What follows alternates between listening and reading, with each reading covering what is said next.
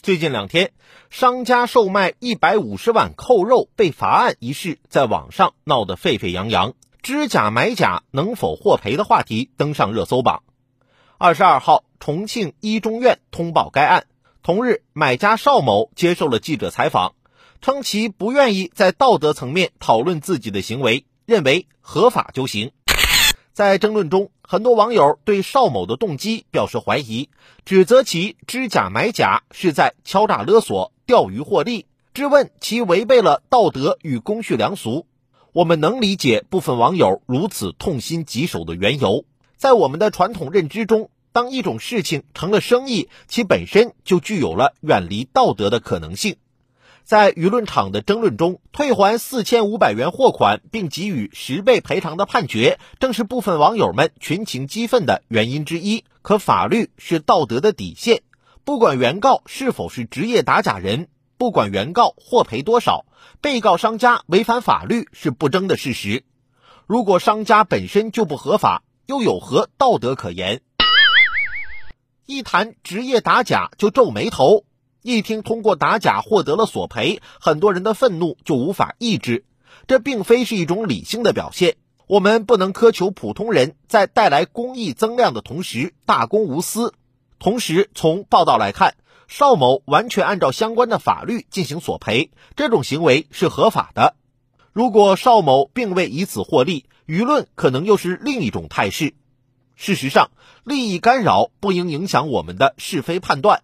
在最高人民法院办公厅对十二届全国人大五次会议五九九零号建议的答复意见法办函二零一七第一百八十一号中提到，在食品药品领域，消费者即使明知商品为假冒伪劣，仍然购买并以此诉讼索赔时，人民法院不得以其知假买假为由不予支持。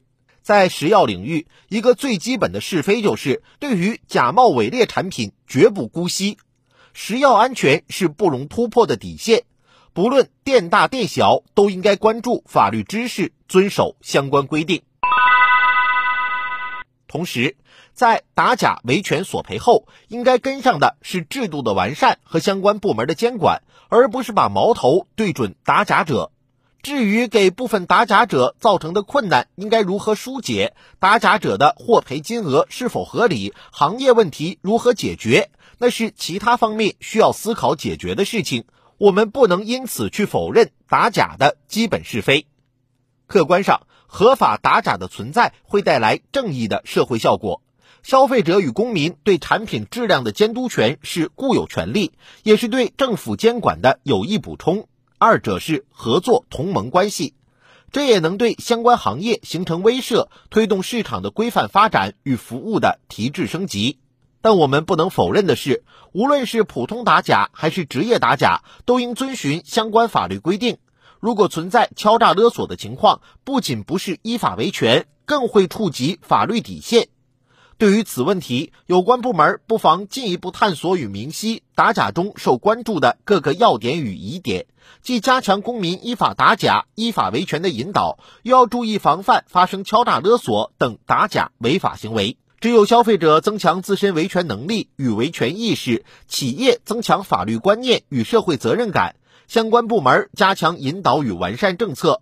才能真正营造良好的市场环境、消费环境，也才能真正推动消费服务市场的提质升级。